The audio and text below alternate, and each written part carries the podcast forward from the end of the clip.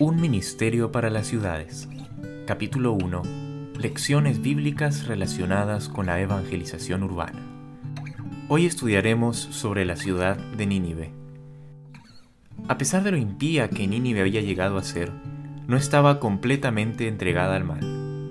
El que ve a todos los hijos de los hombres y cuyos ojos ven todo lo preciado, percibió que en aquella ciudad muchos procuraban algo mejor y superior y que si se les concedía la oportunidad de conocer al Dios viviente, renunciarían a sus malas acciones y lo adorarían.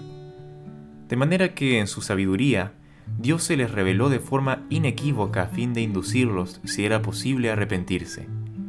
El instrumento escogido para esta obra fue el profeta Jonás, hijo de Amitai. El Señor le dijo, levántate y ve a Nínive, aquella gran ciudad, y pregona contra ella, porque ha subido su maldad delante de mí. Al entrar Jonás en la ciudad, comenzó enseguida a pregonar el mensaje. De aquí a cuarenta días Nínive será destruida. Iba de una calle a la otra, dejando oír la nota de advertencia. El mensaje no fue dado en vano. El clamor que se elevó en las calles de la impía ciudad se transmitió de unos labios a otros hasta que todos los habitantes hubieron oído el sorprendente anuncio el Espíritu de Dios hizo penetrar el mensaje en todos los corazones e indujo a multitudes a temblar por sus pecados y arrepentirse en profunda humillación.